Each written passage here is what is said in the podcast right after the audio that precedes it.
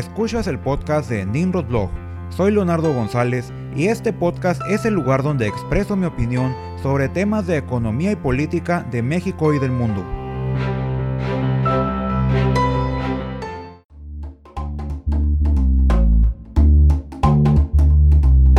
Bienvenidos al episodio número 30 del podcast de Nimrod Blog. El día de hoy hablaremos sobre la filtración de las declaraciones de impuestos de Donald Trump nos adentraremos un poco a detalle sobre los principales descubrimientos del artículo del New York Times sobre las finanzas de Trump y descubriremos los efectos a largo plazo que esta filtración tendrá en el combate contra la desigualdad económica. El pasado 27 de septiembre, el New York Times publicó un artículo en donde filtra y analiza las declaraciones de impuestos sobre la renta del presidente de Estados Unidos Donald Trump de los últimos 18 años en donde resalta que el presidente no pagó impuestos sobre la renta federal en 11 de ellos, además de recibir una devolución de impuestos de 72 millones de dólares, lo que además de afectar directamente a su campaña electoral, ha causado una obvia indignación entre los ciudadanos estadounidenses.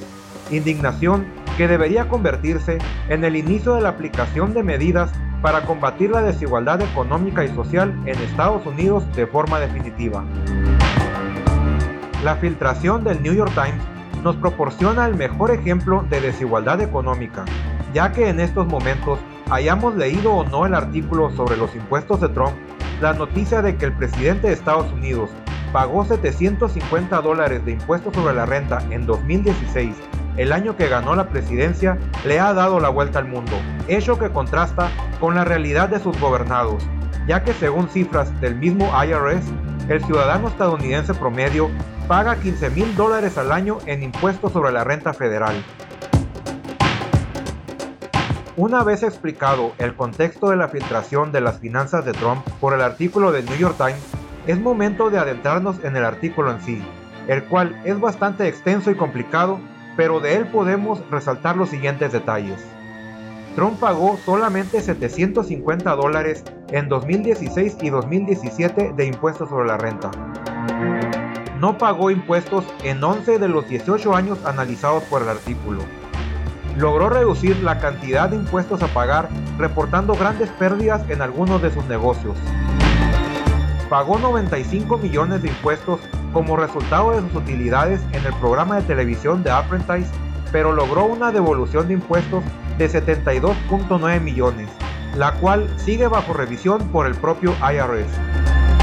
ha deducido 26 millones a través de consultores sin identificar, de los cuales 747.622 dólares coinciden exactamente con la declaración pública de su hija Ivanka Trump, la cual realizó al unirse a la Casa Blanca en 2017. En 1995 declaró pérdidas por 915 millones de dólares, lo que le permitió legalmente evadir el pago de impuestos federales por casi dos décadas. Trump Corporation, su empresa de servicios de bienes raíces, ha declarado pérdidas que suman 134 millones de dólares desde el año 2000. Sus acreedores y bancos le han perdonado 287 millones en deudas desde el año 2010. Debe 300 millones de dólares en préstamos pagaderos en los próximos cuatro años. Debido a que se negó a desinvertir en sus empresas, sus propiedades se han convertido en un foco de atracción de inversiones que solo en 2017 sumaron 5 millones de dólares provenientes de cabilderos, funcionarios extranjeros y demás particulares que buscan acceso al presidente, incluyendo funcionarios de regímenes autoritarios como Filipinas y Turquía. En el mismo artículo del New York Times se indica que el presidente Trump no violó ninguna ley de su país para conseguir pagar esas cantidades exageradamente pequeñas de impuestos. Más bien Trump y sus asesores de impuestos se valieron de un intrincado sistema de vacíos legales y deducciones contempladas en las mismas leyes, las cuales aplican para quienes realizan inversiones de bienes raíces y en mercados financieros, lo cual es a todas luces injusto pero no ilegal. Ya que la diferencia radica en el origen de los ingresos, pues las leyes de Estados Unidos, como las de la mayoría de los países del mundo, tratan diferente en materia fiscal a las personas y empresas en relación a cómo obtuvieron sus ingresos. dando prioridad a las inversiones de mercados financieros, con el objetivo de atraer capitales a sus economías, mientras que las empresas tienen la posibilidad de deducir la mayoría de sus gastos e inversiones, quedando los trabajadores en desventaja al tener limitadas las deducciones para el cálculo de sus impuestos a pagar, lo que provoca que el trabajo sea grabado con mucha mayor severidad que las inversiones y la operación de las empresas. De esta manera, debido a la naturaleza de las leyes fiscales de la mayoría de los países del mundo, la brecha de desigualdad se incrementa cada vez más, ya que al grabar con tasas mucho más altas al trabajo sobre las inversiones, se genera el efecto que hace que los ricos se vuelvan más ricos, mientras que los trabajadores ven limitado su ingreso al tener que pagar tasas de impuestos que en términos reales resultan ser mucho más altas que las de las personas más ricas,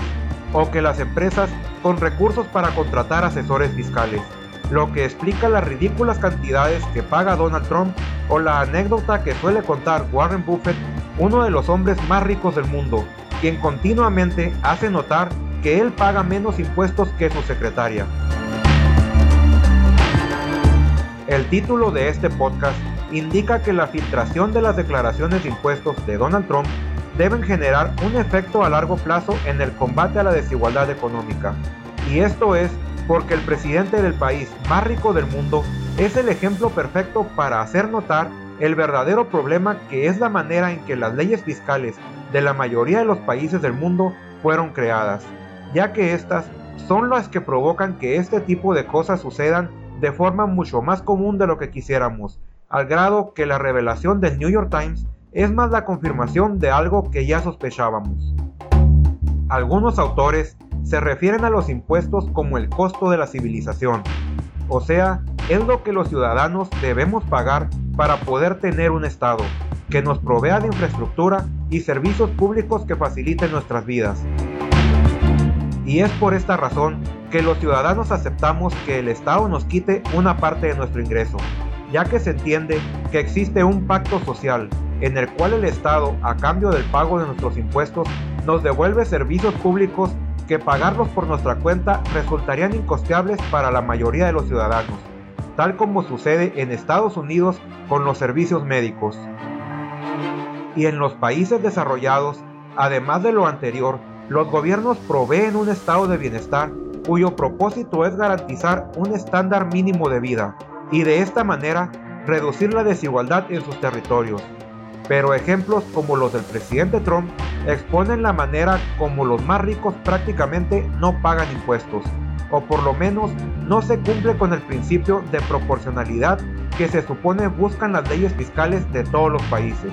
y por lo tanto, al no existir la proporcionalidad en el pago de impuestos, la redistribución de la riqueza mediante ellos es en la práctica más un mito que una realidad.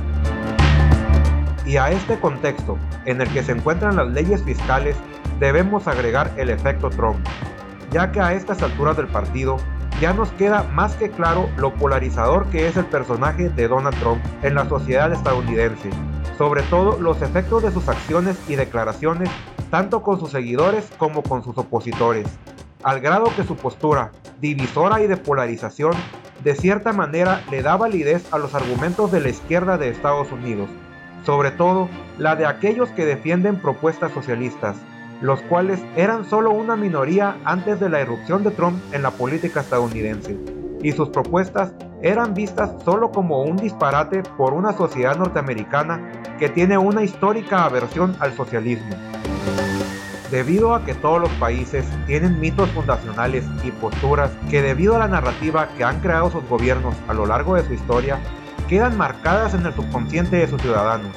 En México tenemos el tema de la soberanía petrolera y en Estados Unidos tienen la marcada aversión al comunismo, a todo lo que se le parezca y a lo que la narrativa oficial le ha dicho a sus ciudadanos que es el comunismo y por ende el socialismo. Por este motivo, programas como el Obamacare, que buscaba proporcionar accesos médicos a la mayoría de sus ciudadanos,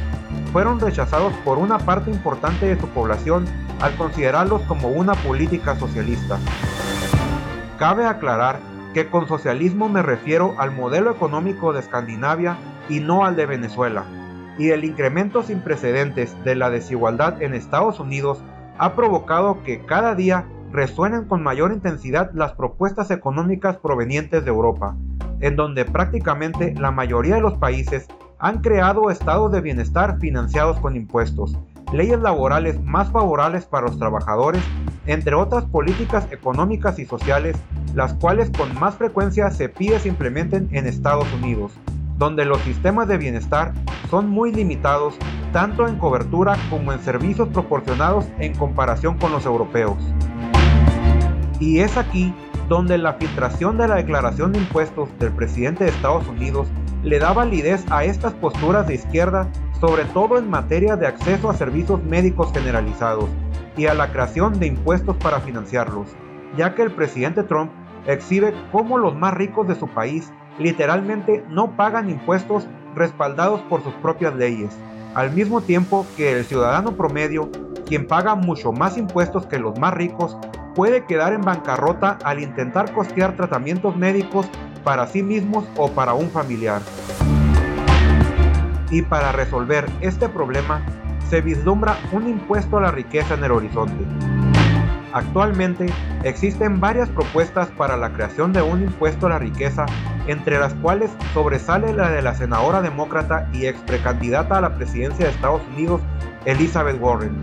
quien dentro de sus propuestas de campaña impulsó la creación de un impuesto a la riqueza en el cual quienes acumulen riquezas entre 50 y mil millones de dólares pagarían el 2% anual sobre sus activos totales y quienes acumulen riquezas superiores a los mil millones de dólares pagarían 6% anual sobre el total de sus bienes. Si bien esta es apenas una propuesta impulsada y respaldada por una parte del Partido Demócrata, la filtración de las declaraciones de impuestos del presidente hace más evidente y más fácil de comprender para los ciudadanos promedio el por qué se necesita un impuesto como este, ya que a diferencia del resto de los impuestos, este impuesto propuesto no estaría expuesto a deducciones o a estrategias fiscales, ya que se basa en el total de activos que posee una persona, o sea sus ahorros, sus inversiones, sus propiedades y demás bienes, la suma de los cuales serían la base sobre los que se calculará el impuesto a la riqueza. Aunque muy probablemente de aprobarse esta propuesta, se reducirá drásticamente la tasa a pagar, pues 2 y 6% anuales podrían resultar tasas muy elevadas e incluso se encuentran cerca de ser un desincentivo para la generación de riqueza, lo que podría provocar que los ciudadanos más ricos de Estados Unidos vendan sus bienes en su país y adquieran otros en países más amigables con su capital, lo que generaría efectos opuestos a los buscados por el impuesto a la riqueza.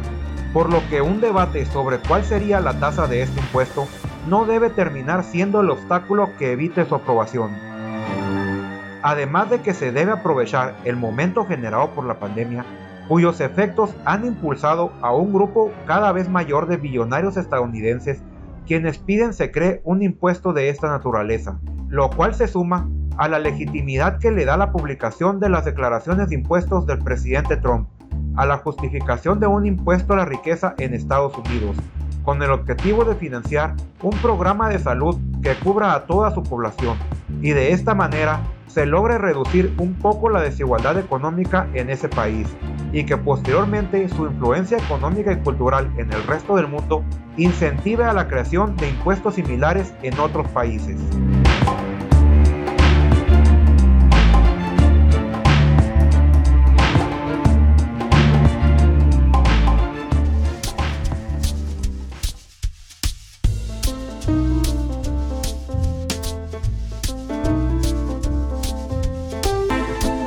Muchas gracias por haber escuchado este podcast.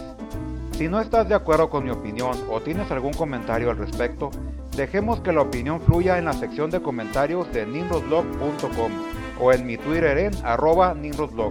Hasta la próxima.